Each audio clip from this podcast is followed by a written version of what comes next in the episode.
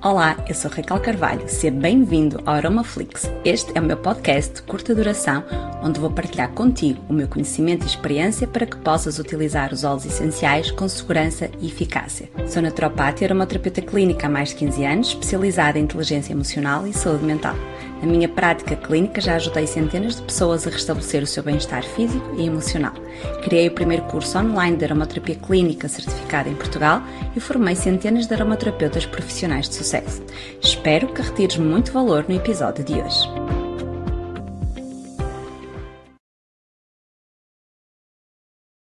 O que é que eu tenho de ter em consideração? A via que vai ser através das glândulas sudoríparas, que é onde nós temos maior transpiração, não é muito viável. E onde é que nós temos uma grande quantidade de glândulas sudoríparas? Nos pés, nas solas dos pés. Onde é que nós suamos muito? Pés e mãos e axilas, certo? Então, nós, pelos pés, nós temos uma grande quantidade de glândulas sudoríparas. E porquê é que não é viável ou não é o melhor local para aplicar nos óleos essenciais? o suor é feito de quê? De que é que vocês acham que o suor é feito? O suor uh, é praticamente água. Claro que temos uh, sais minerais também, mas é água.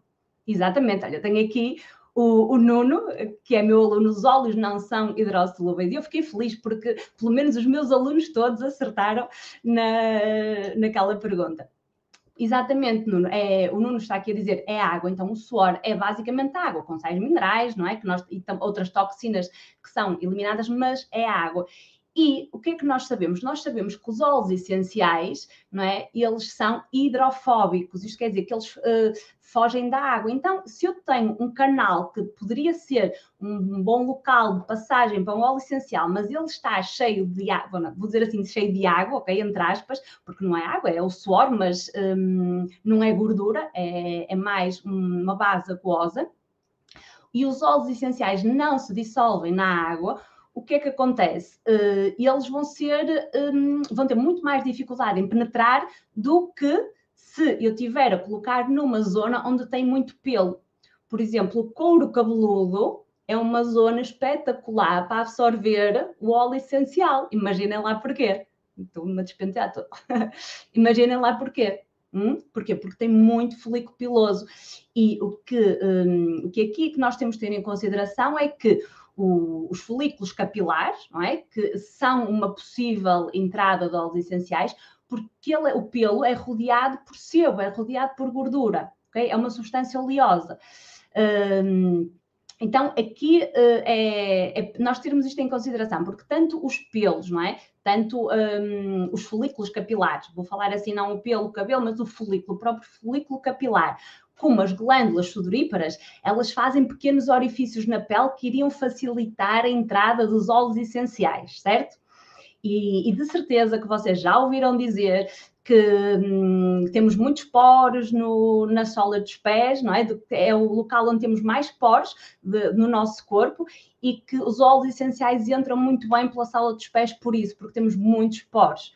Okay? Mas hum, agora pensem novamente, se, ok, nós temos realmente muitos poros de glândulas sudoríparas nos pés, mas elas estão preenchidas com água e os óleos fogem da água, então não vai ser de todo o melhor local. Tá? E depois temos outra questão que é a pele é grossa, por isso, se não fosse através de, de, desses pequenos orifícios, eh, seria através de, da pele, mas como a pele dos pés normalmente é bastante mais grossa, ele também vai ter mais dificuldade certo? Como diz um, um dos grandes nomes da, da aromaterapia, da aromaterapia científica, o Robert Tisserand, ele diz, a não ser que tu sejas um hobbit, não é? que são aqueles monstros peludos que têm pelos nos pés, a não ser que tu sejas um hobbit, então o, a sola dos pés nunca vai ser o melhor local de absorção dos óleos essenciais. Então ele tem esta expressão que eu acho muito engraçada e, e acho que é fácil nós percebermos isso. Isto não quer dizer que eu não possa aplicar óleos essenciais na sola dos pés. Posso, posso e devo. Porquê? Porque eu vou aliar os óleos essenciais, que eles vão ser absorvidos, mas em menor percentagem. Tá? Eles vão ser absorvidos. Agora, eu não queria era que vocês ficassem com a ideia, que é uma ideia que hum, muita gente tem de forma uh, errada, uh, a dizer que é o melhor local de absorção, porque não é o melhor local, é o, até o pior. Tá? É mesmo se formos a comparar com toda a parte do nosso corpo, uh, onde é que nós não temos pelos? Okay? Ou pelo menos não temos folículos pilosos, porque depois depende das senhoras podem, é? já normalmente fazem as senhoras e os senhores, não é? Depilação, mas podem não ter o pelo, mas têm lá a estrutura que temos, um, onde nós não temos pelo, é nas mãos e nos pés. Por isso vai ser o local onde a absorção vai ser mais difícil.